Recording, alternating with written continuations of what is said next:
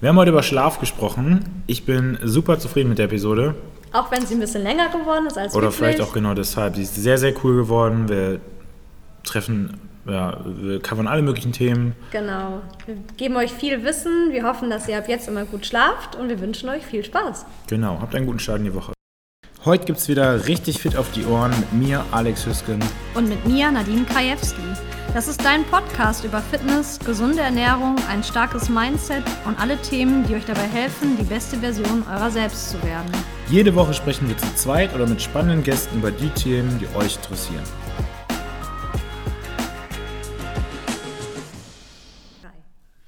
Herzlich willkommen einmal zu unserer Zwölften. zwölften Episode bei Fit auf die Ohren, deinem Podcast. Und wir freuen euch heute sehr, ähm, ja, euch mit einem Lieblingsthema von mir speziell berieseln zu dürfen. Unser Cool. Thema ist heute Der Schlaf. der Schlaf. Warum ist das dein Lieblingsthema? Also, ähm, da kann ich ja vielleicht direkt mal einsteigen. Ich hatte äh, eine Zeit lang ganz, ganz starke Schlafstörungen oder Schlafprobleme und das halt über eine relativ lange Dauer. Und ähm, ja, das hat mich halt Energie gekostet, das hat mich äh, ich. auch ein bisschen Nerven gekostet. Also ich war halt auch wirklich echt gereizt und ich sehe das auch unter anderem halt in der Familie, was so Schlafmangel oder Schlafprobleme halt für Auswirkungen haben. Deswegen ist das mein Lieblingsthema, weil ich mich damit beschäftigt habe und weil ich, glaube ich, gute Praxistipps geben kann, wie man ja das Problem vielleicht beheben kann. Sehr gut. Ich Ja. bin gespannt. Kurz zur äh, ja, Gliederung unseres äh, Podcasts für heute. Wir werden unter anderem sprechen äh, über die Frage, warum Schlaf denn so wichtig ist, ähm, was für verschiedene Chronotypen es gibt. Wenn du nicht weißt, was das ist, dann äh, bleib auf jeden Fall dran und hör weiter zu. Das Prinzip der Homöostase, die Ernährung in Bezug auf Schlaf, die Schlafzyklen, Supplements für den Schlaf, Schlafbedarf, Checkliste für Schlafhygiene. Und das ist, glaube ich, eine ganz schöne Menge. Auf jeden Fall. Wir gucken, dass wir heute gut durchkommen. Genau. Wir brettern durch. Genau, also wenn du heute fleißig aufpasst und gut zuhörst, dann bist du bestens gewappnet mit viel Infos und viel Wissen über das Thema Schlaf und was es zu beachten gibt oder vielleicht auch zu meinen gibt. Auf jeden Fall. Vorab ist zu sagen, alles das, was wir halt auch sagen, ähm, bezieht sich natürlich auch auf Studien oder auch auf Bücher, die wir euch auch in den Shownotes packen oder selber auch auf Podcasts, die wir gehört haben oder die ich sehr, sehr viel gehört habe von Schlafexperten, von Schlafforschern. Und ähm, als Einleitung für euch ist es wichtig, dass wir den Schlaf als Freund sehen. Also wenn ihr jetzt vielleicht selber auch an Schlafstörungen oder mit, mit Schlafproblemen zu kämpfen habt, ähm, versteht es bitte nicht als Druck und alles das, was wir euch auch erklären bezüglich halt ähm, ja, künftiger Mangelerscheinungen oder Folgeschäden, die einen zu weniger Schlaf aufweisen kann, ähm, ist immer nur, ähm, ja, wie sagt man, also ihr müsst darauf achten, das ist nicht nur schlafbedingt, also da spielen immer noch verschiedene Faktoren einher. Das ist uns Hast wichtig. du denn das Gefühl, dass dieser Druck zu schlafen ähm, das Ganze noch schwerer macht? Ich glaube tatsächlich ja, oder? Also so, dass es für mich jetzt persönlich nicht, aber dass, wenn, wenn man es halt hört, gerade auch wenn wir halt die Sportler vielleicht wieder so etwas öfters mal interviewen, ähm, ist dieses Schlafthema und dieses Regenerat- Regenerationsthema ja schon sehr, sehr hoch angesehen und sehr, sehr wichtig. Und ich glaube schon, dass die Menschen sich ähm, genauso wie es beim Training, auch mit der Regeneration und mit dem Schlaf immens viel Druck machen. Und wenn du dir Druck machst beim Schlaf, passiert halt nichts. Ja, ja. ich meine, vielleicht kennt der eine oder andere das. Äh, bei mir ist das so, wenn ich besonders früh aufstehen muss, äh, dann, oder, dann weiß ich genau, ich kann nicht einschlafen. Ja, genau, das Oh, meine du ich musst damit. jetzt unbedingt ins Bett gehen, du musst Genau. unbedingt schlafen. Und das funktioniert meistens nicht. Man kann nichts erzwingen. Genau. Also wir starten einfach mal, warum Schlaf so wichtig ist. Wusstest du, Alex, oder kannst du mir sagen, wie viel Zeit wir im Schlaf verbringen? Was meinst du? Hm, meinst du pro Tag? Nee, ich meine so im Leben. So, ja, ein Drittel, ne? Ja, wahrscheinlich hat er meine, meine Notizen gelesen. Ja, also tatsächlich verbringen wir ungefähr ein Drittel, also man sagt so rund äh, 35 Jahre und das finde ich echt viel. Also stell mir vor, was wir 35 Jahre noch machen könnten, Ja. wenn wir wach wären. Aber warum Schlaf so wichtig ist, erkläre ich euch einmal an verschiedenen Beispielen. Ähm, ja, wie gesagt, es ist also, wenn wir halt äh, Folgeschäden von Schlafmangel haben, ist es nie der Schlafmangel selbst, sondern halt ähm, immer natürlich auch ein, ein Einfluss von, von der Umwelt oder halt von unserem Lebensstil. Das ist halt ganz wichtig zu wissen. Der Schlaf für uns sollte halt, wie ich es gerade schon gesagt habe, immer nur als Freund gesehen werden und nicht als Feind oder als Leistungsdruck. Ähm, insbesondere wenn ihr halt ja Probleme halt mit, mit dem Schlaf oder mit Schlafproblemen zu kämpfen habt. Ja, ein ausreichender Schlaf ist halt das A und O. Das hatten wir ja auch schon in der letzten Episode mal angekratzt ja. oder angerissen. Und zwar im Schlaf findet halt die gesamte Zellregeneration statt und der gesamte Austausch. Also alles das, was wir am Tag über letztendlich dem Körper oder uns ja zumuten, wird halt in der Nacht im Schlaf letztendlich halt wieder repariert, wenn man es mal ganz so salopp sagt. Ja, unzureichender Schlaf da hingegen führt ähm, zu einer verminderten Ausschüttung an regenerationsfähigen Hormonen, was wiederum zur Folge hat, dass wir nicht leistungsfähig genug sind. Ja. Und das ist beispielsweise auch ein Punkt, mit dem ich halt sehr, sehr stark zu kämpfen habe. Und vielleicht kennt ihr das, wenn ihr mal ein oder zwei Nächte schlecht geschlafen habt, man merkt es eigentlich direkt. Man ist gereizt, ja. man ist unkonzentrierter.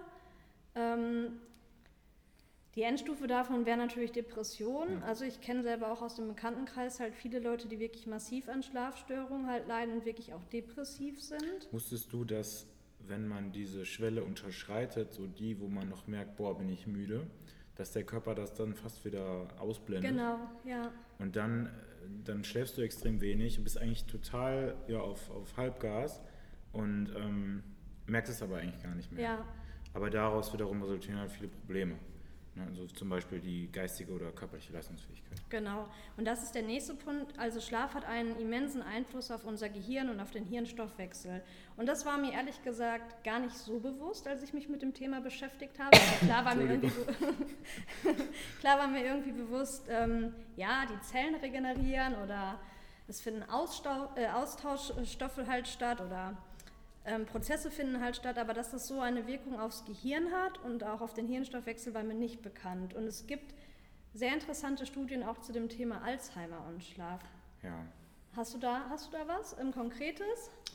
Puh, äh, Oder springe ich jetzt zu sehr, dann du springst, Du springst zu sehr drüber. Okay. Hast du eine? Ähm, jetzt gerade auch nicht, aber dann packen wir das später einmal dran. Nicht, ich wollte das nur mal einmal anreißen. Also da gibt es auf jeden Fall eine, eine Studie zu oder viele Studien zu. Ja, dann ist es so, dass, ähm, warum Schlaf so wichtig ist, unser lymphatisches System wird als mutmaßliches Entsorgungssystem für Abfallstoffe im zentralen Nervensystem bezeichnet, also im Gehirn und Rückenmark. Mhm. Was das bedeutet, also du kannst dir das eigentlich bildlich so vorstellen, wenn wir in den Schlaf kommen oder in den Schlaf fallen oder schlafen ja. gehen, ist es so, dass ähm, unser Gehirn tatsächlich schrumpft und die Abfall, all, all das, was wir verarbeitet haben im Schlaf oder mhm. beziehungsweise im Tag, wird halt im Schlaf anhand von, von Leitsystemen halt über die Lymphen übertragen. Das heißt, das Gehirn schrumpft auf bis zu 60 Prozent. Boah, das wusste ich nicht. Ja, und ähm, ich sag mal, all der Schrott, den ja. wir so am Tag erlebt haben oder die Ereignisse und auch das Training, also all der ganze Impact, der wird dann halt über die Lymphen halt freigegeben. Ja, ich, man muss sich das wahrscheinlich so vorstellen, dass ja alles, was im Hirn passiert, im Prinzip auch Chemie ist. Genau. Ähm, und, und das zum Beispiel, wenn ich mir irgendwas merke, dann verbinden sich neue ähm, Neuronen, Neuronen, miteinander. Ähm, und Neurotransmitter agieren ja. Also Neurotransmitter sind die Stoffe, die diese, dieses Signal geben zwischen zwei Nerven ermöglichen. Genau. Die tummeln sich ja dann auch im Hirn rum und Glückshormone und Stresshormone und was nicht alles. Und die werden dann nachts genau. praktisch ausgespült. Ausgespült, Ach, cool. genau. Und deswegen ist es halt auch so wichtig. Also das passiert aber in der Regel auch nur in der Tiefschlafphase. Mhm. Da kommen wir ja später 60 auch noch. Prozent. Ja, krass, das heißt, ne? Manche Leute schlafen, wachen wahrscheinlich gar nicht auf, ne? Die sind ja, so, ja habe ich mir dann auch so gedacht. Ähm, ja, aber das wäre jetzt der optimale Fall. Ob es okay. jetzt wirklich jede Nacht um 60 Prozent schrumpft, sei jetzt mal dahingestellt, aber das sollte der Fall sein, dass das Gehirn auf jeden Fall auf 60 Prozent schrumpft und dass wir wirklich halt immer so für diesen äh, Abfalltransport, sage ich mal, dass wir ähm, dafür in die Tiefschlafphase halt auch kommen. Und das ist beispielsweise auch bei Nachtschichtern, da kommen wir später auch nochmal zu, ein großes Problem, weil die gar nicht mehr in diese Tiefschlafphase kommen und die können eigentlich gar nicht mehr quasi ihr Gehirn, sage ich mal, säubern oder transportieren. Ja, interessant. Wusste ich nicht. Also ja. das fand ich irgendwie eine ein coole, ja, coole Geschichte. Ähm, dann ist es so, dass Schlafmangel, das kennt ihr, geht auch häufig einher mit einer Immunschwäche. Das kennt man, wenn man beispielsweise eine Grippe hat. Wir reden jetzt nicht über Corona, sondern mhm. einfach vielleicht über eine heftige Grippe. Was kriegt man schon als Kind verschrieben? Heiße Brühe und Schlaf. Ja, Schlaf ist die beste Medizin. Genau, Schlaf ist die beste Medizin. Ähm, und jetzt könnt ihr euch vielleicht vorstellen, wenn man vielleicht ein, zwei Nächte mal nicht gut geschlafen hat, fühlt man sich schon so ein bisschen gerädert. Aber wenn das sich wirklich über eine Zeit halt hinzieht, also bei mir war es tatsächlich so, ich bin um 10 ins Bett gegangen und um 2 Uhr war meine Nacht zu Ende. Boah. Und das war über mehrere Monate der Fall. Und dann habe ich halt trotzdem noch den ganz normalen Job gemacht, 8, 9, 10 Stunden und hatte noch mein Training. Und du hast dich einfach halt nur noch komplett krank gefühlt. Und deswegen bist du auch anfälliger dann halt für ja, diverse Erkrankungen. Ähm, das psychische Wohlbefinden, wie gesagt, das hatte ich gerade auch, ähm, auch schon angesprochen, ist halt immens wichtig, weil wenn du halt, das kennt auch, glaube ich, jeder, wenn du einfach unausgeschlafen bist, bist du vielleicht schneller gereizt. Ähm, ja, kannst dich schlechter konzentrieren. Und ich das sind finde. ja die gleichen Leute, die ein geschrumpftes Hirn haben. Meinst du, da gibt es eine Korrelation? Ja. Ähm, was ich auch, ähm, wie, wie siehst du das denn? Also, du hast letztens gesagt, wenn du weniger schläfst, würdest du jetzt zum Beispiel kein hartes Ausdauertraining verschreiben. Ich zum Beispiel kann besser Ausdauertraining machen, also irgendwie sowas Stupides, aber ich kann zum Beispiel kein Weightlifting machen. Ähm, du bist natürlich, auch wenn du im Schlafmangel bist, nicht so gut in der Lage, Skills auszuführen, die sehr, sehr komplex sind. Ja. Also was wie Gewichtheben, also das ist Weightlifting, oder äh, gymnastische Übungen, wo du wirklich on point dein Timing haben musst. Das ist auf jeden Fall eingestrengt, aber ähm, dazu werde ich dann auch nochmal was äh, rein, reinpacken, ähm, ist, es, ist es so, dass die Ausdauerleistung tendenziell trotzdem eher darunter leidet. Mhm. Das heißt jetzt nicht, dass du nicht was Stupides machen kannst, aber wenn wir eben über diese HLV sprechen, die Herzfrequenzvariabilität, die ja sagt, wie sehr wir im Parasympathikus und im Sympathikus sind, ähm, dann muss ich noch mal ein bisschen weiter ausholen. Ähm, sagen wir mal, du machst Ultramarathon oder du machst sehr viel Ausdauertraining. Dann kann es sein, dass du in ein parasympathisches Übertraining kommst. Mhm. Was wiederum heißt, du bist zu sehr im Parasympathikus und dann hast du auch Symptome wie Antriebslosigkeit, ja. Appetitlosigkeit oder auch Hunger. Aber gibt immer entweder oder. Und ähm, sowas wie Weightlifting oder Krafttraining erfordert ja eigentlich mehr Aggression, sag ich mal. Das heißt, auf lange Sicht ist es dann auch durchaus mal machbar, mit etwas weniger Schlaf trotzdem ein richtiges Krafttraining zu machen. Äh, ich rede jetzt nicht von langfristig, sondern von kurzfristig mhm. und wie gut du die Leistung ist, die du erbringen kannst. Oder anders gesagt, ist dein HRV niedrig, du bist eher im Sympathikus, nicht im Parasympathikus, kannst du trotzdem gutes Krafttraining absolvieren. Aber die Chance ist relativ hoch, dass du nicht so eine gute Ausdauerleistung bringen würdest, als wenn du richtig ausgeschlafen mhm, okay. bist. Ob du das dann merkst, ist natürlich wieder eine andere Sache. Ne? Ja, jetzt war ich wahrscheinlich auch irgendwie so ein extremer Fall, weil ich glaube, das war echt wenig Schlaf. Ja, und dann ist, das hatten wir aber auch schon öfters mal äh, besprochen, Schlafmangel führt zu Übergewicht. Und das, glaube ich, wissen ja auch die wenigsten Leute. Das genau. hast du ja immer wieder auch schon mal besprochen. Und da könnt ihr euch das halt vorstellen, also Grelin, das ist halt das appetitanregende, äh, appetitanregendes Peptid, das in der Magenschleimhaut halt produziert wird ähm, und in der Bauchspeicheldrüse produziert wird, das ähm, wird letztendlich erhöht. Also das, was du auch immer schon gesagt hast. Genau ich habe weniger geschlafen, mein Gehirn kriegt ein, ein Signal und ähm, auch da gibt es eine Studie drüber, das hat nämlich ähm, ein Schlafforscher in einem Experiment gemacht, dass wenn der Menschen ins Einkaufszentrum geschickt mhm. und ähm, sie konnten wirklich nicht an Süßigkeiten vorbeigehen, also sie haben das ja. dann kaufen müssen. Ja. Ja, du hast äh, so viele äh, Faktoren, die davon beeinflusst werden von dem Schlafmangel. Ne? Und Vielleicht an der Stelle noch gesagt, äh, Grelin und Leptin sind zwei Gegenspieler. Leptin Sättigung und Grelin Hunger. Genau. Und wenn das Grelin eben ansteigt, dann geht das Leptin automatisch runter. Ja. Und dann kannst du nicht mehr Nein sagen, wenn Süßigkeiten da stehen. Und das passiert unter anderem halt auch, wie gesagt, wenn wir weniger schlafen, weil das Gehirn das einfach nicht verarbeiten kann. Oder beziehungsweise der, das Gehirn ähm, kann die Hormone nicht mehr richtig steuern, wie sie eigentlich normalerweise genau, steuerbar ja. sind. Ja, also das ist so zusammengefasst Immunsystemschwächung, mhm. ähm, der psychische Aspekt und das Übergewicht ähm, sind so die, sage ich mal, die häufigsten Folgeerscheinungen von zu wenig Schlaf. Ja. Ich hätte da vielleicht noch ein, zwei hinten dran zu hängen, wie ich gerade schon angesprochen habe mit dem Thema Fokus, alles was Konzentration anbelangt oder auch das Erlernen von neuen Dingen, also Lernen in der Schule, Erlernen von Übungen, Erlernen von Tätigkeiten leiden alle unter Schlafmangel. Mhm. Ähm, und genauso ist aber auch tatsächlich unsere Herzgesundheit negativ beeinflusst. Ja. Weil klar, das Gehirn erholt sich, aber auch der restliche Körper. Dann sind wir anfälliger für Bluthochdruck zum Beispiel. Und äh, zwei der Gründe, warum wir auch zunehmen können, ist einmal das Insulin-Signaling, äh, Signaling, Entschuldigung, ähm, bedeutet, dass wir, wenn wir Kohlenhydrate essen, mehr Insulin ausschütten.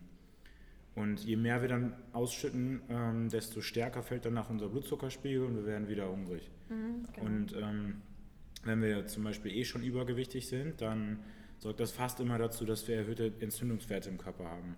Ja, durch das Fettgewebe hauptsächlich. Und diese Entzündungswerte, ähm, die beeinflussen im Prinzip auch alles im Körper, weil eigentlich jede Krankheit heutzutage eine Entzündungskrankheit ist. Also Diabetes kann man als Entzündungskrankheit sehen, Alzheimer, Parkinson. Und ähm, je weniger wir schlafen, desto äh, höher unsere Entzündungswerte am nächsten Tag.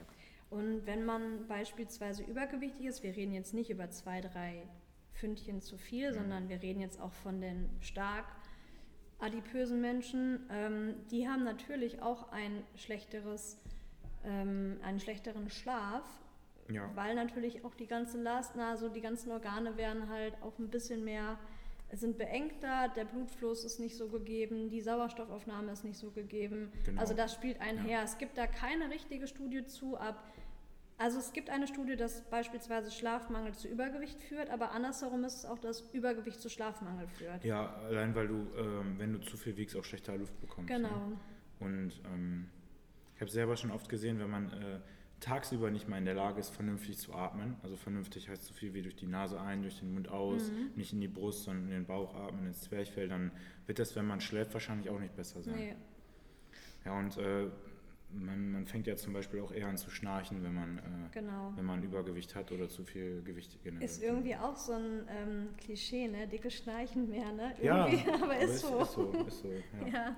Also zusammengefasst, Schlafmangel, weniger Fokus, schlechtere Herzgesundheit, weniger Muskelwachstum, mehr Fett, schlechteres Insulin, äh, schlechtere Insulinverteilung, Entzündung, eine Menge. Alzheimer eventuell. Und wenn man es jetzt mal Genau. ganz, ganz weit spinnt, aber deswegen immer nur halt, ähm, da möchten wir uns nicht so weit aus dem Fenster hängen, aber man sagt ja beispielsweise auch bei Nachtschichtlern, dass wenn du regelmäßig oder über eine gewisse Dauer Nachtschichten fährst, dass du sogar dein Leben halt um fünf bis sieben Jahre verkürzt.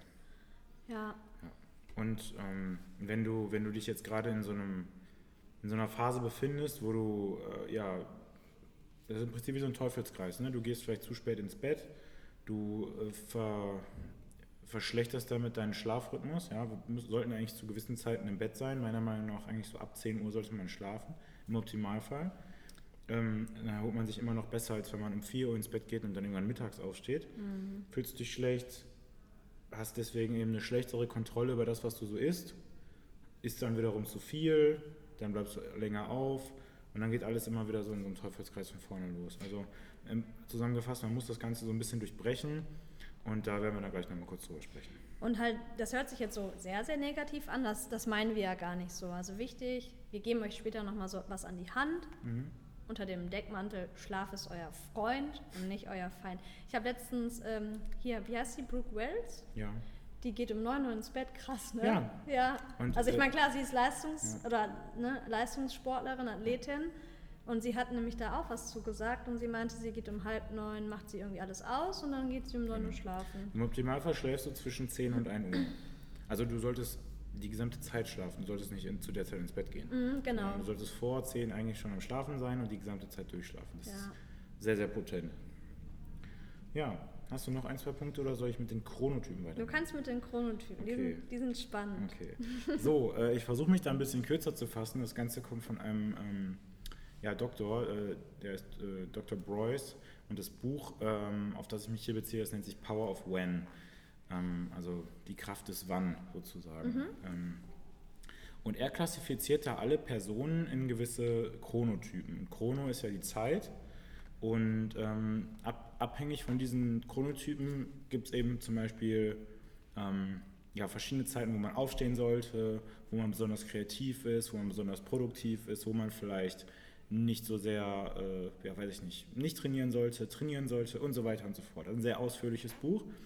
Ähm, ich werde jetzt diese Chronotypen einmal kurz erklären oder beschreiben und du wirst dich wahrscheinlich dann in einem dieser Typen wiederfinden. Wenn du Fragen dazu hast, wie du ähm, vielleicht aufgrund dieser Erkenntnisse deinen Alltag oder dein Training oder was auch immer gestalten solltest, äh, schau dich nicht, uns eine Nachricht zu schreiben. Und dann fange ich einmal mit dem Bären, das ist so der meist äh, verbreitete Typ. Und der ist von der Art her relativ extrovertiert. Das ist natürlich immer alles äh, so ein Durchschnittswert. Freundlich und offen Und das ist eine Person, die ähm, hauptsächlich Konflikte vermeiden möchte, also nicht so konfliktaffin ist, äh, seine Gesundheit definitiv anstrebt und auch anstrebt, einfach glücklich zu sein und sich wohlfühlt, wenn er unter Menschen ist oder auch unter Familie ist. Also es muss eine familiäre Umgebung sein. Und diese Bären, das sind die, die in der Regel auch so zu, ich nenne es mal normalen Zeiten aufwachen, also sowas wie 7, 8 Uhr, ist für die optimal, so wenn die Sonne aufgeht. Und ähm, dementsprechend dann so ins Bett gehen, dass sie um die 8 Stunden Schlaf bekommen und die brauchen sie auch, weil sonst sind sie extrem müde. Ähm, und grummelig wahrscheinlich. Und grummelig, genau. ja, also das sind, die, das sind die Personen, die schon ihre 8 Stunden brauchen. Und ähm, auch die Personen, die zum Beispiel dann gegen Nachmittag wieder müde werden, so dieses typische Mittagstief. Ähm, Bären sind außerdem im Vormittag am produktivsten. Ja, also zusammengefasst, stehen zur normalen Zeit auf, relativ unspektakulär, aber wie gesagt, daraus lassen sich Dinge ableiten, wie wann ich am besten trainieren gehe, wann ich am besten lerne, wann ich am besten mhm. streite, mhm. was auch immer. Und meinst du, du bist ein Bär? Ich bin ein Bär. Du bist Bär? Ja, ich bin Bär. Siehst auch aus wie ein Bär. Danke. ja, ähm, ich, ich, weiß auch schon, was du bist, aber das kommt dann gleich. So, der nächste wäre der Wolf. Ähm, wie gesagt, das sind die Klassifikationen von diesem Autor und da gibt es auch sicher andere Ansichten, aber ich finde die sehr, sehr passend. Wölfe sind relativ impulsiv, teilweise eher pessimistisch, aber auch sehr, sehr kreativ. Und Wölfe fokussieren Befriedigung von Bedürfnissen über Rationalität und suchen ständig nach Neuem. Die haben es außerdem sehr, sehr schwer, früh aufzustehen. Die machen es natürlich trotzdem, wenn sie müssen, aber alles nach 9, äh, vor 9 Uhr ist eigentlich zu früh. Und dann sind die auch relativ lange noch so ein bisschen groggy und abends sind sie dann sehr aktiv und auch produktiv. Und wenn man das dann mal so zusammenfasst, eigentlich alle, die irgendwie künstlerisch aktiv sind. Mhm. Ja, also die sind meistens abends wacher, gehen spät ins Bett und haben Stimmt. dann, ja, das passt halt sehr, sehr gut zusammen. Und äh, genau das Gegenteil davon wäre dann eigentlich der Löwe. Löwen sind äh, sehr, sehr praxisorientiert, die müssen schnell auf den Punkt kommen, die streben eine gewisse Stabilität an, die sind nicht super risikoaffin, aber die sind schon vorsichtig und äh, sie handeln sehr, sehr schnell, ähm, treffen schnell Entscheidungen und äh, sind auch sehr, sehr eifrig, priorisieren ihre Fitness und ihre Gesundheit und planen auch gewisse Strategien. Und Löwen sind meistens Führungskräfte und äh, stehen sehr, sehr früh auf. Ähm, und werden aber auch sehr, sehr schnell müde oder sehr, sehr früh müde. Also die gehen früh ins Bett und stehen sehr, sehr früh auf. Also so 5 Uhr, 6 Uhr ist ganz normal. Und wenn man dann vielleicht mal so die Erfahrung gemacht hat, boah, mein Chef, der schickt mir um 4 Uhr morgens eine E-Mail, also ich hatte das noch nie, aber ähm, dann, dann ist das vielleicht der Grund dafür. Weil die einfach von ihrem Naturell aus so früh aufstehen. Das ist gar nicht irgendwie böse gemeint oder so, aber ähm, sind halt so die typischen Führungskräfte. Okay. Siehst du dich da? ja. ja, also man, das, das ja. passt wirklich super und ja. ähm, ich habe auch noch, ich habe mal was anderes gelesen über Persönlichkeitstypen. Und das waren auch vier Stück und die haben genau zu diesen vier Chronotypen gepasst. Mm, die, also ich kenne das mit Insights. Ja. Also genau. Rot, äh, Gelb, Grün, Blau. Ja, okay, das kenne ich nicht. Aber, Aber das, das, das, das Interessante ist, ja, Gleiche, es ist überall das Gleiche. Und wie gesagt, wenn du dich da so ein bisschen wiederfindest, dann hilft dir das extrem weiter, dein Training, deinen Alltag, deine Ernährung zu gestalten. Ja. Und der äh, letzte Chronotyp sind Delfine.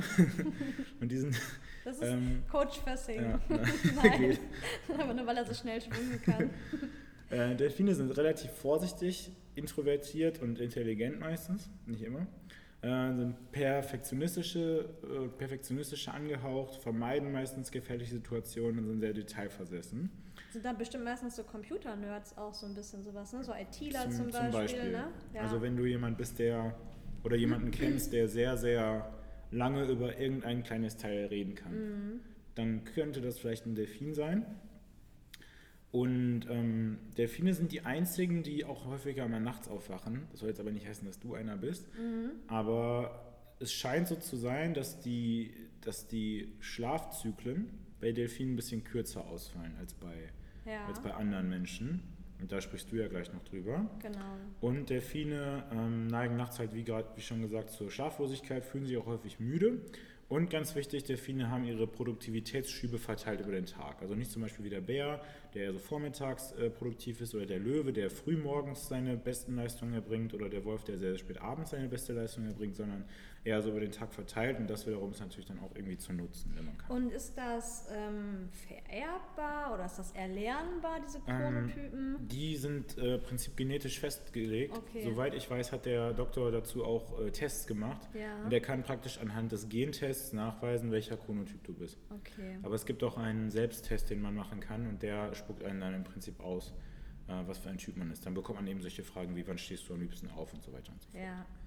Also das zusammengefasst, was du gerade gesagt hast. Genau, aber wie gesagt, wenn ihr dazu Fragen habt, meldet euch gerne mal. Ich finde, das ist sehr, sehr cool, weil das wirklich mal ein praktischer Ansatz ist. Wenn man weiß, okay, ich bin der und der Typ, ich sollte vielleicht meine Arbeit, meine Freizeit, wie auch immer so gestalten, dass ich das bestmöglich rausholen kann. Mhm. Gut. Ja, und es geht ja ähm, auch bei diesen vier Chronotypen auch immer eigentlich um eine Sache und das ist ja auch das Gleichgewicht, also diese Genau. Homöostase, worüber wir jetzt als nächstes sprechen. Und ähm, wer nicht weiß, was Homöostase bedeutet, das sind halt verschiedene biochemische und bioelektrische Prozesse, durch die der Körper seine innere Umgebung überwacht oder auch steuert. Also vereinfacht gesagt, das ist eigentlich ein dynamisches Gleichgewicht in unseren Zellen oder auch in unserem Körper. Bedeutet, ähm, der Organismus ist immer bestrebt, dass wir halt ähm, alles relativ gleich halten. Also die Körpertemperatur sollte halt nicht stark schwanken. Ähm, dann ist es beispielsweise halt, dass ähm, ja, wir halt genügend Schlaf bekommen, aber auch genügend wach sind. Unser Blutzuckerspiegel sollte halt immer konstant oder relativ gleich sein, also nicht zu Genau. hohe Schwankungen, das was wir gerade auch schon genannt haben. Und auch der Hormonspiegel sollte in einem Gleichgewicht sein. Und das Genau. ist ja auch bei vielen Frauen das Problem. Gerade halt auch Frauen, die beispielsweise sehr wenig Körperfett haben, haben Mhm. Probleme halt auch mit dem Hormonspiegel. Das heißt, die Periode bleibt aus. Da wäre beispielsweise die Homöostase auch schon gestört. Ja. Und da habe ich ein cooles Beispiel zu, weil so cool ist das eigentlich gar nicht. Wie du gerade schon gesagt hast, der, die Temperatur soll ja gleich bleiben. Und gerade bei Frauen ist es ja häufiger so, dass die Probleme mit der Schilddrüse haben. Mhm. Und wenn wir sehr niedrige Schilddrüsenwerte haben, dann, dann sinkt unsere Körpertemperatur. Mhm. Der, die Schilddrüsenhormone sind im Prinzip der, das Gaspedal im Körper, für die Fettstoffwechsel, für die Körpertemperatur, fürs Wohlbefinden. Und wenn die eben niedrig sind, dann kompensiert der Körper das durch die Ausschüttung von Stresshormonen. Weil Stresshormone auch die Körpertemperatur anheben, aber eben auf eine andere Art und Weise und das auf lange Sicht auch nicht funktionieren kann, weil dann irgendwann die Nebennieren erschöpft sind. Genau, also Schwankungen sind halt auch immer mal erlaubt. Das ist ja auch menschlich, aber Klar. es darf halt nie äh, tendenziell in eine Richtung oder in die andere Richtung gehen, weil dann spricht man schon von einer Erkrankung, beispielsweise Genau. dann auch von einer Schilddrüsenerkrankung. Genau. Eigentlich ist jede, jede Abweichung vom Gleichgewicht eine Krankheit. Du hast doch auch was mit der Schilddrüse gehabt, ne? Oder ist das Ja, meiner Meinung nach war es zu niedrig. Den Okay. Leuten, denen ich es erzählt habe, die haben mir nicht so ganz geglaubt. Ja. Ähm, hat aber dazu geführt, dass ich mich damit sehr, sehr viel auseinandergesetzt habe. Auf jeden Fall. Da weiß ich sowas dann noch zum Beispiel. Cool. Ja, und ähm, wichtig ist ja immer für uns, an oberster Stelle steht immer das, die Zellgesundheit. Also wir können beispielsweise ja auch mit unserer InBody, wer da mal Interesse hat, von unseren Hörern, die hier trainieren, wir können gerne mal euch auf unsere Waage stellen und da können wir einen Wert ermitteln, wie eure Zellfunktion überhaupt gegeben ist. Also habt ihr eine gesunde Zelle, funktionieren da alle Prozesse, wie sie halt ähm, funktionieren sollen, oder habt ihr halt eher so eine kranke Zelle? Kranke Zellen neigen jetzt mal ganz grob gesagt natürlich irgendwann vielleicht auch, ja, ne, könnte halt Krebs zur Folge haben oder grundsätzlich andere Erkrankungen. Es ist aber relativ interessant, auf dieser In-Body-Waage kann man das auf jeden Fall schon mal Echt? erkennen. Mhm. Weißt du, wie das funktioniert? Wie die In-Body Ja. funktioniert? Ja. Ja. klar. Also ihr könnt gerne einen Termin bei mir machen. War das die Frage?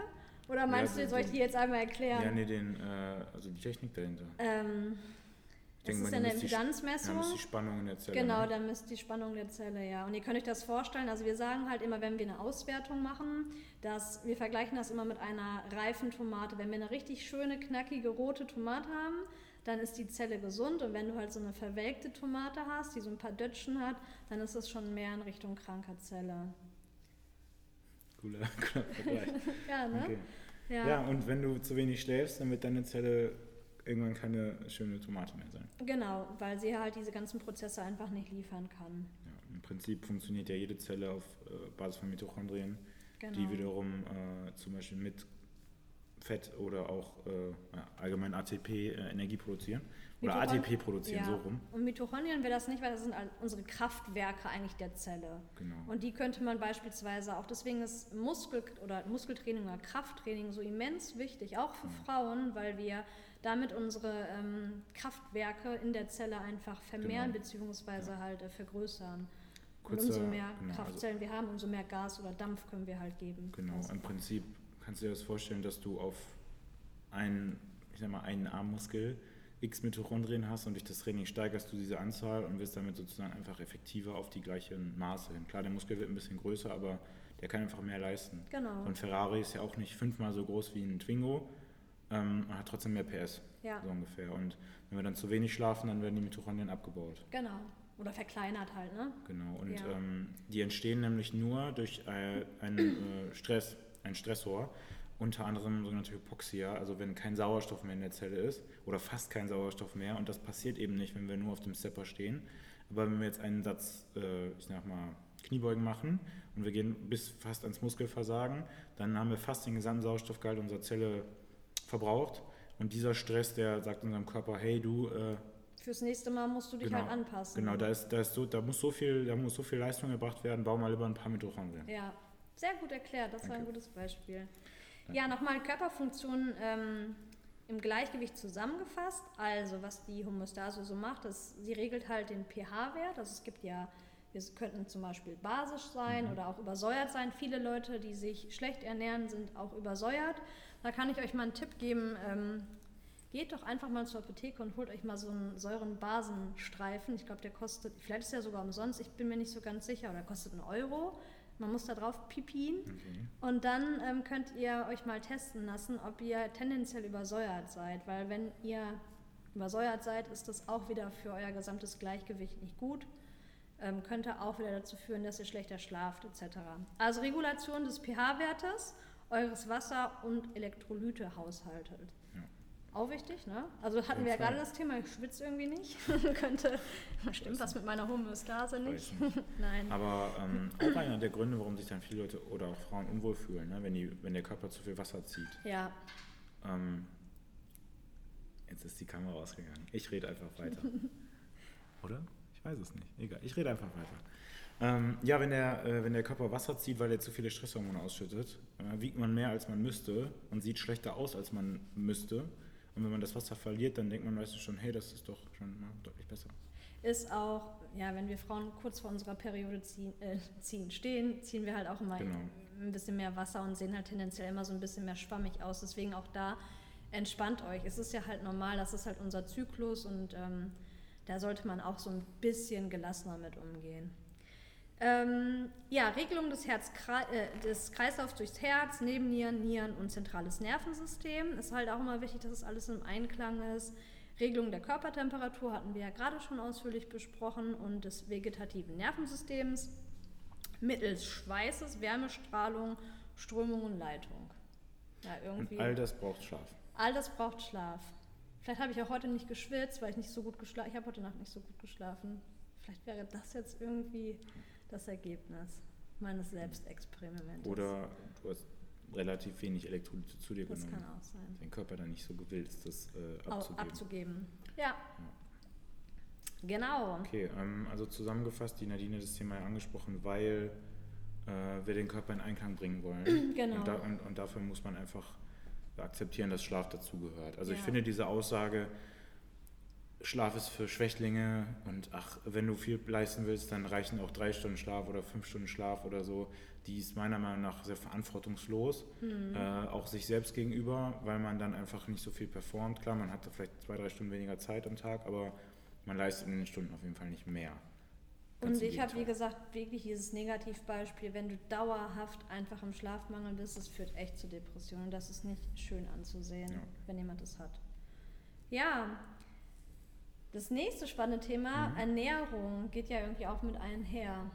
Genau, also in der Low Carb Zeit äh, oder generell so in der Diätwelt wird ja immer propagiert, man darf abends keine Kohlenhydrate essen.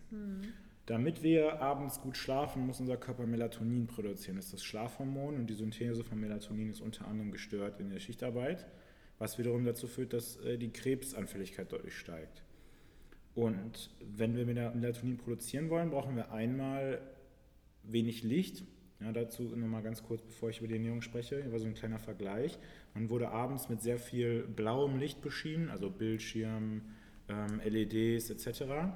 Und die Melatonin-Konzentration im Blut, die ging bis maximal 3 Mikrogramm pro Milliliter Blut. Zurück. Nee, hoch. Hoch, hm? Ähm, wenn man einfach nur rotes Licht hatte, sowas wie Kerzen, Feuer oder es mal normale Glühbirnen, mhm. so wie mhm. früher, dann ging die Melatoninproduktion bis äh, 3 Uhr nachts auf sage und schreibe 52 Mikrogramm hoch. Ja. Statt 3. Und wenn man äh, extrem effektive Blaulichtblockergläser getragen hat, äh, so wie ich das zum Beispiel manchmal tue, auch wenn ich dann ungefähr nichts mehr sehen kann, dann äh, ging die Melatoninproduktion fast genauso hoch. Soll heißen, wenn wir abends ständig mit blauem Licht beschienen werden, schlafen wir deutlich schlechter ein und produzieren kein Melatonin. Und wenn was auch wichtig ist, dass wir eine Regelmäßigkeit eigentlich halt haben im Schlaf, also in diesem Schlafrhythmus einfach, klar, damit der Körper versteht, wann wir, muss ich wieder Melatonin das, halt produzieren. Das auch, das auch, aber da kommen wir dann auch gleich nochmal drauf zu sprechen. Aber ich wollte das nur einmal kurz erwähnen, weil ich jetzt über die Produktion von Melatonin spreche. Und Melatonin ist halt ein Stoff, den der Körper selber herstellen kann. Und dafür braucht er Serotonin, ein äh, Glückshormon. Und Serotonin wiederum wird gebildet aus Tryptophan, einer Aminosäure. Und Aminosäuren bestehen aus Eiweiß. Eiweiß, Proteine. Genau, dementsprechend ist es äh, sehr, sehr schlecht, wenn wir wenig Eiweiß essen. Also eine eiweißhaltige Ernährung ist gut, um den Muskel zu erhalten, um Muskeln aufzubauen, um Fett abzubauen und um besser zu schlafen.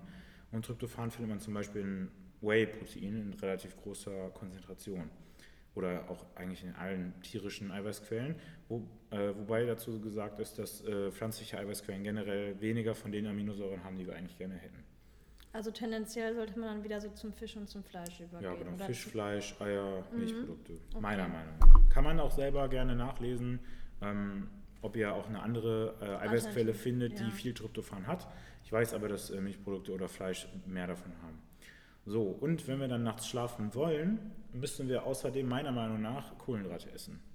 Denn diese Kohlenhydrate sorgen erstens dafür, dass wir mehr äh, Serotonin ausschütten und damit besser Melatonin bilden können.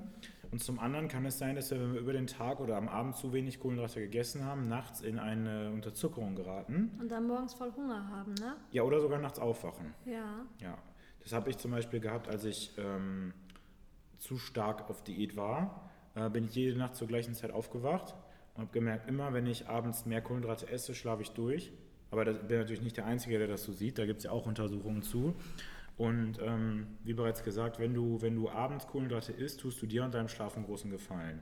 Deswegen ist meine Meinung, wenn man abnehmen möchte, dass man eher zum Beispiel ähm, morgens auf die Kohlenhydrate verzichtet oder sie so legt, dass man sie ums Training rum zu sich nimmt. Und mhm. da die mhm. meisten Leute ja eh na, äh, abends trainieren, macht es auch Sinn, danach die größte Menge Kohlenhydrate zu essen.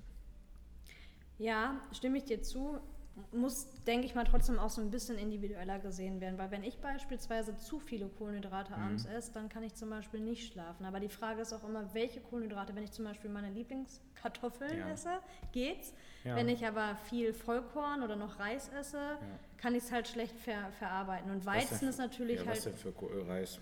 Weißen? Weißen oder? Reis, ja. Ja, weil vielleicht liegt es auch einfach daran, dass der weiße Reis äh, zu schnell verstoffwechselt wird. Mhm. Das heißt, du hast dann wieder einen relativ starken Blutzuckeranstieg und der ja. hält dich, glaube ich, oder will ich mal behaupten, wach. Ja. Und dann fällt er wieder ab, sehr stark. Und Kartoffeln haben einen relativ konstanten Blutzuckeranstieg und auch, äh, ja, dementsprechend nicht so einen starken Ausschlag in der Insulinkurve. Aber das bedeutet auch Weizen beispielsweise, das würdest du auch nicht empfehlen. Das würde ich aber generell nicht empfehlen. Ja, aber wenn es zum Beispiel ein verarbeiteter Weizen ist, dann ist es ja das Gleiche. Dann ist da ja auch keine Stärke oder keine Ballaststoffe mehr enthalten und dann äh, haben wir diesen gleichen Blutzuckeranstieg. Nur weil, wenn du das sagst, Kohlenhydrate, könnten vielleicht einige Hörer, die jetzt nicht so tief in der ja. Materie sind, verstehen, okay, dann mache ich mir okay, abends nochmal fünf Punkt. Raps oder irgendwie sowas. Also, ne? ähm, was ich damit meine, sind langsam verdauliche Kohlenhydrate. Ja. Also Vollkorn würde auch noch gehen, aber wie gesagt, ich bin kein großer Freund von Weizen. Mhm. Ähm, lieber dann sowas wie Kartoffeln, Süßkartoffeln, Reis in gewissen Mengen oder Amar nee, Hirse finde ich gut, Amaranth mhm. mag ich nicht so, Quinoa geht auch. Ähm, und Zucker wiederum, klar, sind auch Kohlenhydrate, aber ist nicht so das, was wir uns eigentlich vorstellen wollen. Okay. Ähm, natürlich gibt es aber auch Leute, die zum Beispiel fasten wollen. Ja. Und da muss man dann einfach mal selber experimentieren. Wie kann ich besser schlafen, wenn ich äh, spät abends noch was esse? Kann ich äh, besser schlafen, wenn ich spät abends nichts esse? Ähm, was ich zum Beispiel auch spannend finde, wenn du rotes Fleisch isst, was ja eigentlich sehr gesund ist, also kein Burger oder so oder Wurst, sondern Steak oder irgendwas in der Richtung von einer vernünftigen Haltung, dann ist das eine Proteinquelle, die sehr, sehr schwer verdaut werden kann. Also nicht schlecht, aber es ist einfach aufwendig für den Körper. Mhm. Und dementsprechend macht es zum Beispiel dann Sinn, das eher abends zu essen, statt jetzt irgendwie mittags oder so. Ja, ähm, so viel habe ich eigentlich gar nicht zum, zu der Ernährung, außer, außer diese Punkte, weil äh, wir haben ja auch noch andere Episoden über, Ja, über das Thema Ernährung. Und wenn ich jetzt nochmal komplett aushole, was man alles essen so. sollte und was nicht. Wie gesagt, Aber das esst- war ja schon mal ein guter Tipp. Genau, halt esst, esst äh, Kohlenhydrate abends lieber statt morgens oder einfach über den Tag verteilt und achtet generell darauf, dass ihr genug äh, Eiweiß zu euch nehmt. Ja, dann kommen wir jetzt einmal zu den Schlafzyklen. Das weiß sicherlich auch nicht so jeder von euch, finde ich auch spannend. Also der Alex hat ja gerade schon was über das Thema Melatonin genannt. Und wir benötigen aber auch den Abbaustoff Adenosin. Und ähm, man könnte, also Melatonin wird in der Dunkelheit produziert, das hattest du ja gerade schon erklärt. Und ähm, sagt uns eigentlich immer, okay, jetzt ist es quasi Zeit, langsam schlafen zu gehen, Genau. wenn der Melatoninspiegel hoch genug ist. Ähm, es ist so, dass ähm, unser Körper sich in der Regel immer darauf einspielt, wenn wir jetzt keine Schichtarbeiter sind. Mhm. Vielleicht kannst du das auch bestätigen. Ich kann es jetzt bestätigen. Es ist irgendwie so neun, halb zehn und dann sagt mein Körper mir auch schon, okay, jetzt werde ich langsam müde. Ja. Und so sollte das in der Regel auch sein. Also das sollte eigentlich euer normaler Zustand sein.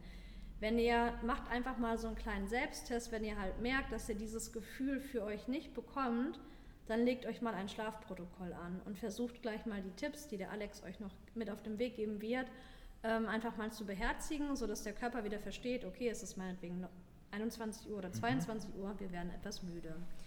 Ähm, die Schlafenszeiten, das hatten wir ja gerade auch schon besprochen, sollten, wenn es möglich ist, immer regelmäßig gehalten werden. Und jetzt nochmal zu dem Thema zu Adenosin. Das macht uns auch müde und bettschwer. Und jetzt könnte man ja irgendwie sagen, Melatonin und Adenosin sind das gleiche, ist es aber Nee. nicht. Weil ähm, Melatonin ist immer halt, also Beispiel ist das Orchester, der das Melatonin sagt, ist halt das, der Dirigent Mhm. und ähm, Adenosin fängt dann halt an zu spielen. Also es sind halt die Streicher beispielsweise. Also das eine braucht das Schöner andere. Vergleich. Ja, eine schöne Metapher. Ja, Schlaf, ähm, bei den Schlafzyklen ist es so, dass der Schlaf nie linear verläuft. Also wir schlafen irgendwie nie gleich, sondern wir haben halt verschiedene Stadien. Und in der Regel haben wir vier bis fünf Schlafzyklen pro Nacht und ein Schlafzyklus dauert immer zwischen 75 bis 110 Minuten und ist in mehreren Schlafstadien unterteilt. Dann natürlich, wenn man das mal zusammenrechnet, kommt man dann eben auf Auf, ja, sieben, acht sieben Stunden. bis acht Stunden. Genau. Ähm, und das ist vielleicht auch, sagst du das vielleicht noch, warum man sich dann müde fühlt? Wenn du mitten im, wenn dein Wecker mitten in einem Schlafzyklus klingelt, bist du natürlich erstmal richtig groggy. Genau. Und wenn du von alleine wach wirst, dann ist es fast immer am Ende eines Schlafzyklus. Genau, richtig, ja.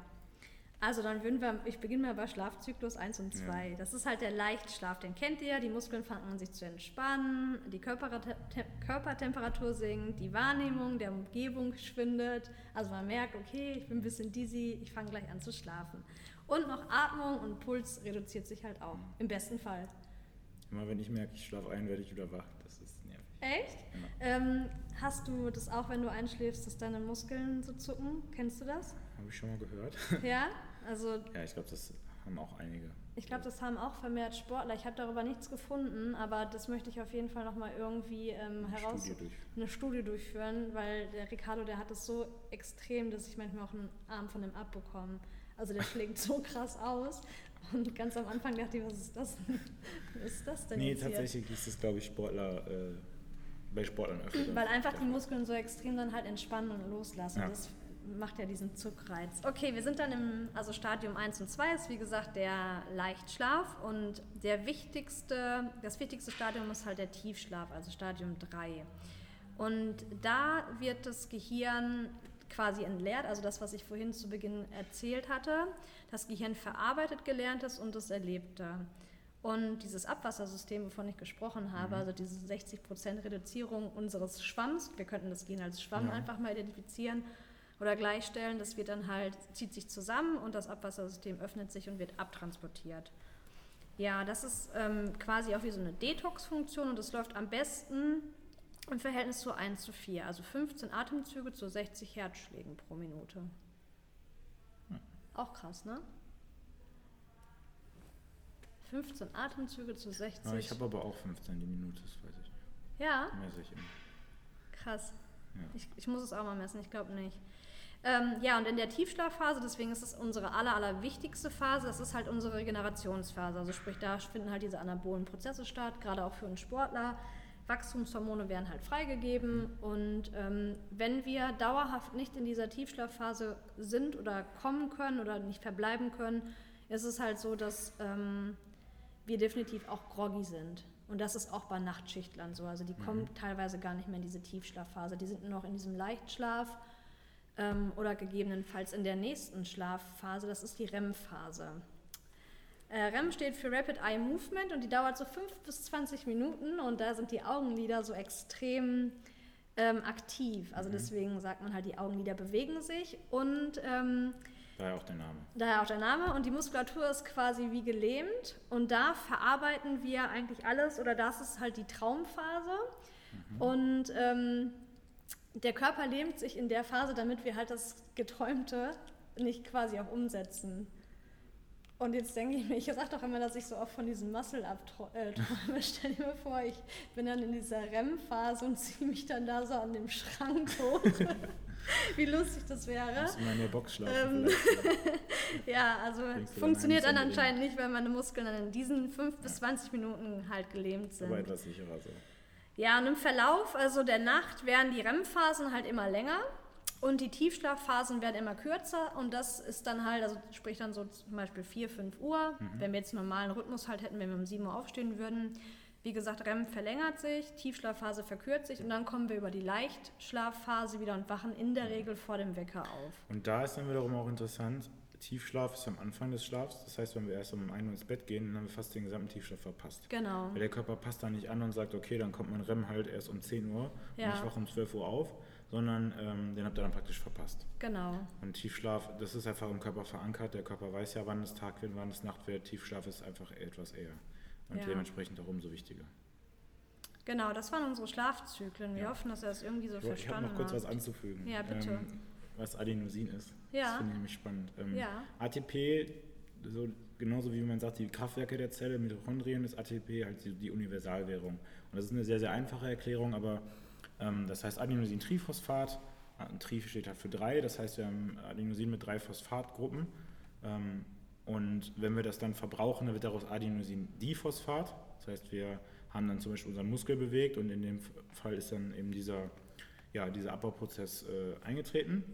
Und der Körper kann auch Adenosin-Diphosphat verwerten, aber nicht so gut. Und dann wird daraus eben Adenosin.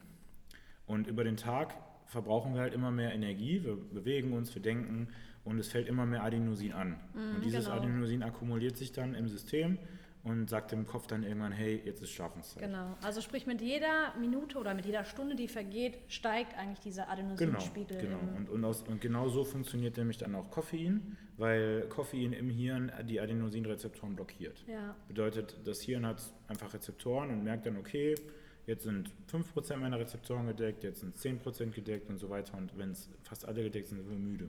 Ja. Und das Koffein blockiert diese Rezeptoren und lässt damit äh, keine Müdigkeit zu. Problem an der Sache, wir bauen dann immer mehr Rezeptoren auf mhm. und brauchen immer mehr Koffein, also um die gleichen Wirkungen zu erzielen. Gleiche ist aber auch mit äh, Zigaretten und den passenden Rezeptoren, also mit Nikotin. Danke. Gerne. War gut. Biounterricht aufgepasst. ja, sehr schön. Aber wusstest du das auch mit diesem, also mit diesem Orchester? Also quasi, dass, dass die hm. beiden so miteinander spielen? Nee, das wusste ich nicht. Also ich, äh, wenn man jetzt darüber nachdenkt, das ist ja eigentlich plausibel. Irgendwie logisch, ähm, ja. Also es ist wieder diese, diese, diese Frage, wir brauchen immer alles. Es geht nicht mit einer einzigen genau. Stellschraube, sondern mit allen. Also wenn ich abends, äh, keine Ahnung, äh, die Blaulichtblockerbulle trage oder vielleicht sogar Melatonin supplementiere, aber halt noch 5000 Kaffee trinke, dann wird es halt nichts. Und im besten Fall ist es so eigentlich, dass wir nicht unbedingt ähm, beispielsweise Melatonin supplementieren müssen. Also es wäre schon, da kommen wir wieder auf die Homöostase zu sprechen, es wäre schon irgendwie so cool, dass wir so einen Rhythmus reinbekommen für uns selber, dass der Körper das auch selber ja. eigentlich alles so herstellen kann. Wobei das ein guter Übergang zu unserem nächsten Thema, der Supplements ist. Ich habe eine richtige Brücke ja. geschlagen. Ähm, und zwar habe ich da sogar Melatonin aufgeschrieben und du hast natürlich vollkommen recht, weil äh, wenn wir halt abends nicht mehr das Handy vorm Gesicht haben oder die Arbeit oder was auch immer, schlafen wir auf jeden Fall auch gut ein. Oder wenn wir darauf achten, wie, ähm, ja, wie, wie einfach unsere Schlafhygiene aussieht. Haben wir noch Akku? Wir haben noch, ja, ja, alles okay, gut. gut. ähm, kann man trotzdem natürlich Melatonin supplementieren. Und bei es ist ja ein Hormon und dann denken viele Menschen immer, oh, Hormone supplementieren, das äh, sorgt dafür, dass der Körper das nicht mehr selber herstellt und das ist bei Melatonin aber nicht der Fall. Das heißt, ich mache das auch manchmal, wenn ich weiß, ich habe jetzt noch irgendwie Lichtfernsehen, was auch immer vor mir gehabt, dann nehme ich das auch. Mhm. Und so eine grobe Faustregel ist, man fängt vielleicht erstmal mit einem halben äh, Milligramm an, kann sich von da aus dann langsam steigern. Aber ab einer gewissen Menge, ich sag mal so plus 8 Milligramm oder 10 Milligramm, macht das eher fast schon wach anstatt müde. Aber ich glaube, du kriegst es auch in Deutschland gar nicht so hoch dosiert verschrieben. Also nee. verschrieben dann vom Arzt. Ja. Ich meine, in den Staaten ist das was anderes. Da ja, du kriegst in Amerika auch 10 Milligramm Tabletten. Ja. Aber es ist eigentlich schon viel zu viel. Wobei meines Wissens nach auch die Qualität sehr stark schwankt. Mhm. Und es gibt halt welche, äh, es gibt ein deutsches Produkt, das ähm, ich glaube 2 Milligramm enthält und das wirkt ganz gut. Und andere Produkte, die enthalten 10 Milligramm und du merkst gar nichts. Und kannst du das Produkt nennen? Äh, ja, das ist More Sleep okay. von, ähm, oder? Ist das More? Ja, von More Nutrition. Ähm, ist nämlich auch gut, weil es lange im Mund gehalten wird und dementsprechend über die äh, Schleimhäute aufgenommen werden kann. Aber wenn du jetzt zum Beispiel noch abends was gegessen hast und du isst, nimmst danach eine Tablette, dann geht ja fast alles verloren. Mhm. Ja, bis das dann mal im Blut ist, ist ja schon 4 Uhr nachts. Dementsprechend ist es sinnvoll, das über die äh, Schleimhäute aufzunehmen. Was auch helfen kann, wenn man zum Beispiel sehr gestresst ist, ist Lavendel oder Lavendelextrakt. Es gibt einen, der ist Silexan und da hat man 80 Milligramm von verwendet und das hilft einfach dabei, sich ein bisschen besser zu entspannen, entspannen. und ruhig zu bleiben. Und ähm, wenn der Vitamin D-Spiegel gut ist, ist es auch immer vernünftig. Also das hilft eigentlich auch in jedem Bereich. Ähm, wenn wir genug Vitamin D haben, schlafen wir besser ein. Und äh, Magnesium natürlich, das ist ja so ein Klassiker. Euer Bedarf an Magnesium steigt unter anderem mit dem Alter, wenn wir viel schwitzen oder wenn wir Diabetiker sind, weil als Diabetiker auch die, äh, die Homöostase gestört ist und wir manchmal zu viele Mineralien abgeben. Und ähm, wenn ihr euch Magnesium kauft, da kann ich auf jeden Fall das von Edubili sehr empfehlen, weil da drei verschiedene Quellen verwendet wurden. Ähm, wenn ihr über den Link in der Beschreibung bestellt, dann unterstützt ihr mich dabei, sage ich jetzt mal so dazu. Aber ähm, kann ich auf jeden Fall auch so empfehlen. Und zwar kann ähm, jedes Mineral in verschiedenen Formen daherkommen. Also zum Beispiel in einer organischen oder anorganischen Form. Und organische Form wäre dann gebunden an eine Aminosäure und, und äh, anorganisch dann ähm, ja, zum Beispiel Magnesiumoxid. Mhm. Ähm, an was ist das da gebunden? An etwas Anorganisches. So, und die, ähm, die Aufnahmefähigkeit des Körpers, zum Beispiel Magnesiumcarbonat, ist sehr, sehr niedrig, beziehungsweise es dauert sehr lange, ist maximal 0 bis 18 Prozent.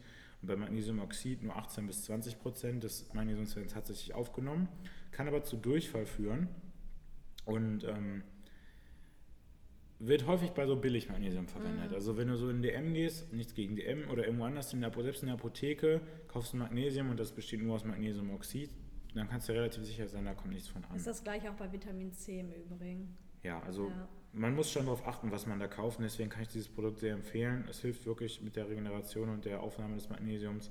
Besser wären zum Beispiel Glycinat, das sind 24 bis 30 Prozent, orale Bioverfügbarkeit. Citrat ist noch besser, Lactat ist gut und Aspartat sind sehr gut. Also im Prinzip sind das alles Aminosäuren, an die dieser Stoff gebunden wurde. Dazu sei auch gesagt, dass alle Mineralien, also zum Beispiel auch Eisen oder Calcium oder Magnesium, über den gleichen Transportweg verstoffwechselt werden. Das heißt, wenn wir uns jetzt irgendwie fünf verschiedene Produkte kaufen, weil wir der Meinung sind, wir müssen alles auf einmal äh, dem Körper zuführen, dann wird gar nicht alles auf einmal aufgenommen. Das heißt, wenn du zum Beispiel ein Multivitamin nimmst oder ein Multimineral, dann macht es durchaus Sinn, das eher vielleicht morgens zu nehmen und dann vor dem Schlafen das Magnesium ohne alles, weil Magnesium auch manchmal beruhigend wirkt und vielleicht mhm. sogar müde macht. Und dann ist noch darauf zu achten, wie viel elementares Magnesium du zu dir nimmst, weil zum Beispiel bei Zitrat in ähm, einem Gramm Citrat sind nur 0,08 Gramm Magnesium. Elementares. Das heißt, du musst ein paar Gramm davon nehmen, um auf zum Beispiel 200, 300 Milligramm Magnesium zu kommen. Hast du irgendwie mal so eine, so eine Doktorstudie oder eine Bachelorarbeit über Magnesium Nee. geschrieben? Aber Du man, haust ja die Zahlen so frei man raus. informiert sich ja. ja. Und das Sehr ist eben, man müsste eben schauen, was ist die, was ist die Gesamtmenge, hat nämlich zum Beispiel 3 Gramm Pulver auf und wie viel Magnesium kommt am Ende dabei rum. Ja. Ähm, dann noch so ein Tipp von mir, und zwar ist das Theanin oder L-Theanin. Das ist äh, auch eine Aminosäure, die sich zum Beispiel in Tee findet, daher auch der Name. Und das wirkt ganz gut zusammen mit Koffein, weil es dieses Un, diese Unruhe rausnimmt. Das heißt, man könnte sogar sagen, man kann etwas besser schlafen, wenn man Koffein und Theanin zusammennimmt. Ähm, aber hilft auch einfach, um abends, ich sag mal, runterzukommen. Es gibt noch ein paar andere Supplements, die man empfehlen kann, aber das sind auf jeden Fall so die wichtigsten. Wobei die alle nichts äh, reißen können, wenn man super gestresst ist oder äh, sonst mit seiner Schlafhygiene nicht gut umgeht. Okay. Ja, ich habe nochmal eine kleine Schlaftablette, Ta Tablette, Tabelle mitgebracht. Ähm, einfach, ich weiß gar nicht, ob ihr das wisst, viele wissen das. Ähm, Neugeborene Babys zum Beispiel brauchen 14 bis 17 Stunden Schlaf. Babys im Alter von 4 bis 11 Monaten, da reduziert sich schon der Schlaf auf 12 bis 15 Stunden. Kleinkinder von 1 bis 2 Jahren 11 bis 14 Stunden. Kindergartenkinder 3 bis 5 Jahre 10 bis 13 Stunden. Kann ich mich dran erinnern, ich musste immer früher so einen Mittagsschlaf machen. Hatte ich nie Bock drauf. Meine Mutter hat mich dann immer ins dunkle Zimmer gesteckt und ich bin dann einmal vollkommen ausgerastet. Nicht funktioniert? Ähm, ja, irgendwann war ich dann, glaube ich, mal ruhig und habe geschlafen. Aber ich glaube, ich kam in diesem Alter zwischen 3 bis 5 nie auf meine 10 bis 13 Stunden. Ich war ein Teufelskind. Hm. Ähm, Schulkinder 6 bis 13 Jahre 9 bis 11 Stunden. Teenager 14 bis 17 Jahren 8 bis 10 Stunden. Mhm. Kannst du dich Wusstest daran noch du, erinnern? Dass Teenager meistens Wölfe sind. Nee. Ja, also wenn ihr euch noch an die Chronotypen erinnert, ein Teenager ist meistens ein Wolf und wird dann später zu dem, was er ist. Also ein Bär oder ein Löwe oder was auch immer. Aber hast du als Teenager 8 bis 10 Stunden geschlafen? Ja, ne? Am Mhm. Wochenende so? Ja. Ja. Und unter der Woche wollte ich nie ins Bett gehen. Mhm. Junge. Erwachsene 18 bis 25 Jahren brauchen hingegen nur noch 7 bis 9 Stunden Schlaf. Das gleiche gilt zum mittleres Alter, also da wo wir sind jetzt so mittleres Alter. Mhm.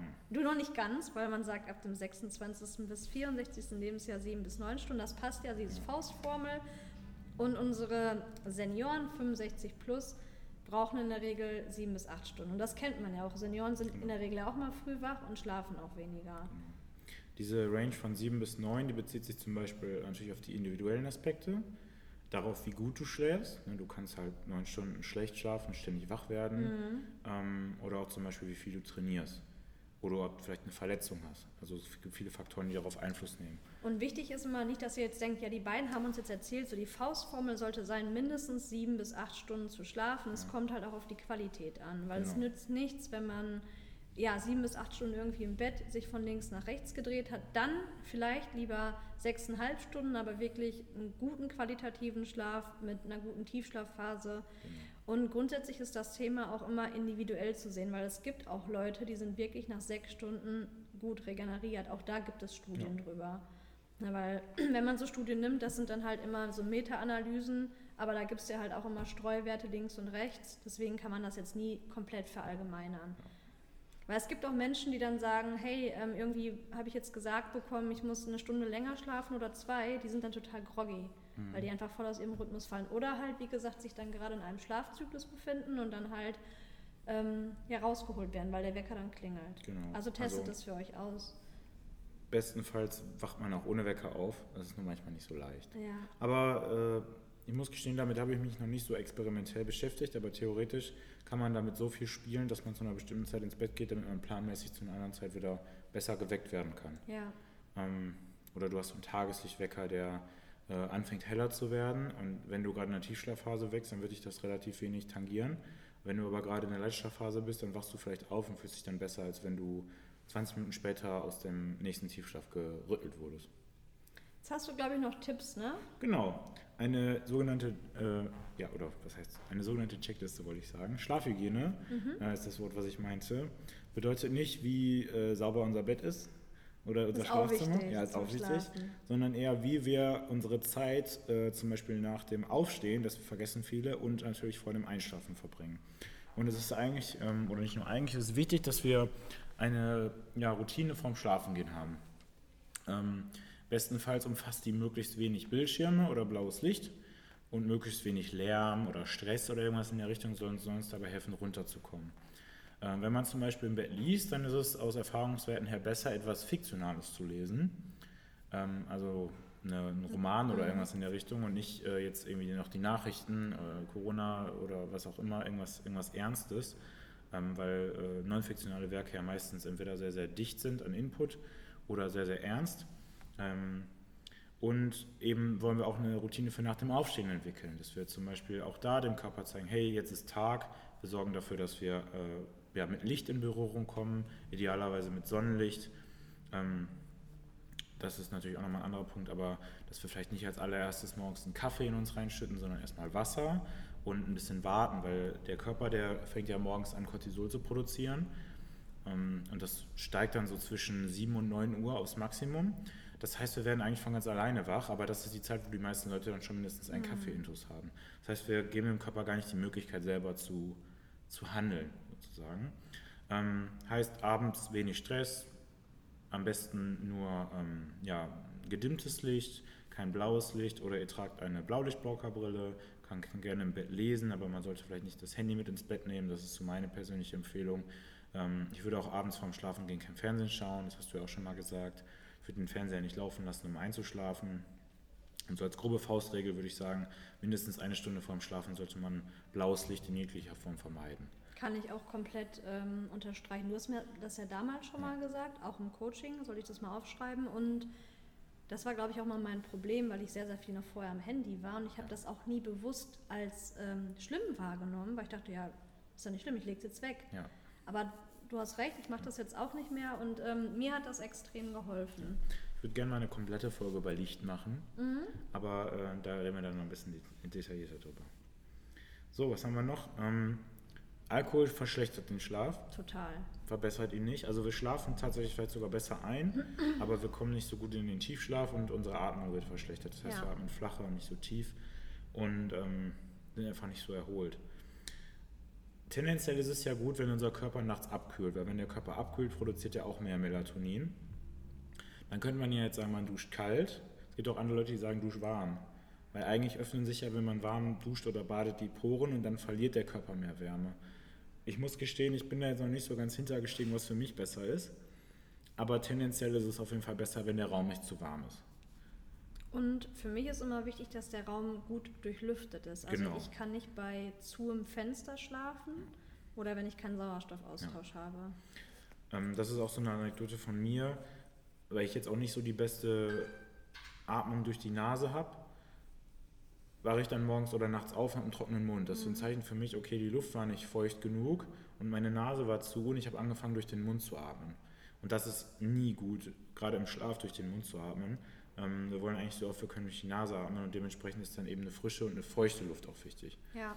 Also ich überlege schon länger, ob wir uns mal so einen Luftbefeuchter zulegen. Ähm, Das hilft auf jeden Fall, gerade so im Winter auch, wenn die Heizungsluft äh, ja die Luft austrocknet, Ja. ähm, verschlechtert sich unser Schlaf. Je nachdem, was für ein Typ ihr seid, äh, ist es auf jeden Fall sinnvoll, Koffein zu vermeiden. Und ähm, wenn du um ungefähr 10 Uhr ins Bett gehst, dann solltest du spätestens um 15 Uhr den letzten Kaffee oder das letzte koffeinhaltige Produkt zu dir genommen haben. Weil Koffein an sich hat schon eine relativ hohe Halbwertszeit, ich glaube von sechs Stunden. Das heißt, nach sechs Stunden, nachdem ihr den Kaffee getrunken habt, ist noch die, ist die Hälfte des Koffeins noch im System. Und das zum Beispiel wusste ich früher auch nicht. Das hast du mir auch gesagt, weil ich habe mir mal abends noch um 19 Uhr ein, zwei Nocco reingepfiffen und dann hast du mir gesagt, ja, und du wunderst dich, dass du nicht schlafen kannst. Richtig ballern. Oder beziehungsweise ich konnte ja mal einschlafen, aber das hat mich dann halt um 2 Uhr halt wachgekickt. Oder so. Ja, oder so, weil du hast dann vielleicht auch gerade um zwei Uhr eine Phase gehabt, wo du nicht so tief geschlafen hast und ähm, dann wurdest du wachgekickt. ja. Ich will jetzt auch nicht sagen, dass äh, es gibt bestimmt jemanden, der es gerade hört und der sagt, boah, ich trinke doch jeden Abend einen Espresso und ich kann trotzdem schlafen. Mag auch sein, aber es ist genau wie mit dem Alkohol, man schläft auf jeden Fall schlechter. Und zwar nachweislich schlechter. Gleiches gilt auch für Nikotin, weil Nikotin ist im Gegensatz zu Alkohol ein Stimulanz und äh, damit anregend. Entweder wir rauchen abends und schlafen dann schlechter oder wir sind Raucher und vermeiden die Zigaretten und haben Entzugserscheinungen. Also so oder so tun wir uns damit keinen Gefallen. Okay, trifft ein Glück auf mich nicht zu. Genau. Also stop smoking. Gut, ich glaube, jetzt haben wir ziemlich viel, ziemlich viel erzählt. Ja, ich überlege gerade noch, ob noch irgendwas äh, mir jetzt gerade fehlt, aber eigentlich nicht. Ja, Ich hätte ja auch noch ein bisschen was über Jetlag zu erzählen, aber wir müssen jetzt auch mal. ja, wir Ende müssen jetzt, finden. wir haben jetzt eine Stunde drei euch hier berieselt. Genau. Ähm, Ähm, aber das Abdunkeln, das ist wichtig, klar. Das Abdunkeln ist wichtig. Wenn wir jetzt hier erzählen, äh, abends kein blaues Licht, dann ist es natürlich logisch, aber auch nachts gar kein Licht. Ja, weil wenn ihr direkt an einer Laterne schlaft oder beispielsweise ich habe direkt aus meinem ähm, ich habe bei mir direkt hier so einen Bewegungsmelder und immer Ja. wenn dann halt irgendwie so ein bisschen Wind ist, geht dieser Bewegungsmelder auch siebenmal an. Mhm. Bist du auch aus dem Schlaf gerissen. Ja, es gibt sogar Tests, da hat man ähm, schlafenden Menschen einen Punkt, äh, also mit Licht beschienen, aber nicht in die Augen, sondern auf die Haut und die haben trotzdem schlechter geschlafen. Weil wir diese Rezeptoren für Licht nicht nur auf den Augen haben, sondern auch in unseren Zellen, ähm, also in der Haut zum Beispiel.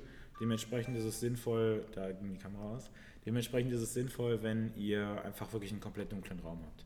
Also man könnte fast so weit gehen und sagen, selbst sowas wie ähm, diese kleinen LEDs von Fernseher, Steckerleiste, genau. Und ähm, dann habe ich noch einen letzten Punkt, den finde ich super wichtig, und zwar, dass man sein Handy auch nicht im Schlafzimmer hat. Weißt du, warum das so der Fall ist? Also entweder könntest du ja auf Bitte stören machen oder ich habe diesen Night Shift Modus und man dann Bitte sagt, stören. bitte nicht stören. Ähm, dann schaltet sich das Handy ja automatisch aus Ja. und du kannst ja auch keine Anrufe oder E-Mails oder whatever empfangen. Ähm, du bist aber immer in dieser Versuchung, mal Fall. eben kurz das Handy zu nehmen und wenn du es in die Küche legst, das macht doch kein Mensch. Du stehst doch Nee, nicht eben. nachts auf und gehst in die Küche und schaltest das Teil an und guckst, ob du irgendwie eine Nachricht hast. Genau. Und wenn du zu dieser Argumentation mehr hören willst, dann check mal die Episode über Gewohnheiten aus. Ja. Das ist die erste. Ähm, und, der, und der zweite Grund für das Handy ist auch die Strahlung. Mhm. Also das klingt jetzt vielleicht ein bisschen Verschwörungstheoretiker-mäßig, aber äh, ich bin der festen Überzeugung, dass wir besser schlafen, wenn wir zum Beispiel äh, das WLAN ausmachen und wenn das Handy nicht an ist. Also ich würde mir einen Wecker kaufen und wenn man keinen Wecker hat, dann sollte man das Handy wenigstens in den Flugmodus schalten. Schläfst du besser, als wenn das Handy neben deinem Kopf liegt, die ganze Nacht lang. Vielleicht hast du sogar noch schlechten Empfang. Je schlechter der Empfang, desto mehr Strahlen ball, kommen, ne? ballert das Handy. Ähm, das ist definitiv nicht gut, wenn das die ganze Zeit neben dem Kopf liegt. Also das ist so der allererste Schritt, den man vielleicht mal machen sollte. Und dann gehen damit auch einfach andere Dinge einher. Dann liest du ja auch abends nicht mehr auf deine, deine Nachrichten. Nö. so. Ich habe manchmal das Problem, ich muss das manchmal noch anlassen, weil ja hier immer die Alarmanlage mit gekoppelt ist. Und Ja. wenn mein Vater jetzt im Urlaub ist, dann habe ich hier so diesen Wachdienst. Aber es nervt, weil dann kommen halt auch gestern, das war auch der Fall, warum ich schlecht geschlafen habe. Um 1 Uhr habe ich dann irgendwelche WhatsApp noch bekommen oder E-Mails. Ja, dann bin ich natürlich wach. Genau. Ja, also wir hoffen, dass ihr ab jetzt immer gut schlaft, wenn wir das so sagen können. Wenn ihr natürlich Fragen habt, weil es jetzt äh, auch sehr, das Thema ist sehr umfassend und wir könnten noch zwei Stunden darüber äh, reden. Wenn ihr Fragen habt, kennt ihr das, schreibt uns eine persönliche Nachricht. Ähm, ich möchte noch mal einmal ganz kurz Werbung machen, weil es haben sich schon zwei auf diesem Podcast nämlich heute bei mir gemeldet für Alex ähm, Ernährungs-ABC. Und zwar findet der am 17. Ähm, August um 18 Uhr? 18 Uhr ähm, bei uns hier im Live-Fit in Dienstlaken statt und ähm, geht ungefähr zwei, drei Stunden. Ist wie gesagt ein schönes Ernährungs-ABC. Genau. Und wenn Ähm. du daran nicht teilnehmen kannst, kannst du dich natürlich trotzdem gerne bei mir melden. Genau. Ja, wenn ihr Interesse habt, schreibt uns und wir freuen uns auf die nächste Episode. Da geht es so ein bisschen um Training, um Wettkampf, um Mindset, Und Also seid um Mental gespannt. Toughness. Mental Toughness. Okay, ich werde auch dran arbeiten. mein Erfahrungsbericht kommt. Habt eine gute Woche. Habt eine gute Woche. Bis bald. Tschüssi. Diese Episode wurde präsentiert von Hard and Barbell Nutrition, dem unserer Meinung nach besten Fischöl auf dem Markt. Spare 10% mit dem Code OHREN10. Und für alle Sportinteressierten, die aus der Region kommen oder uns einfach mal besuchen kommen möchten, ihr seid natürlich alle herzlich eingeladen, entweder bei uns im Live Fit in den drei Fitnessstudios in Dienstlaken oder auch herzlich bei uns in der CrossFit Box in Hiesfeld. Falls du professionelle Hilfe bei Beschwerden oder Verletzungen brauchst oder im Training stagnierst, wende dich gerne an mich für ein unverbindliches Erstgespräch. Unser Team von Move Stronger, Fitness, Rehab und Prehab steht dir mit einem individuellen Trainingsplan zur Seite.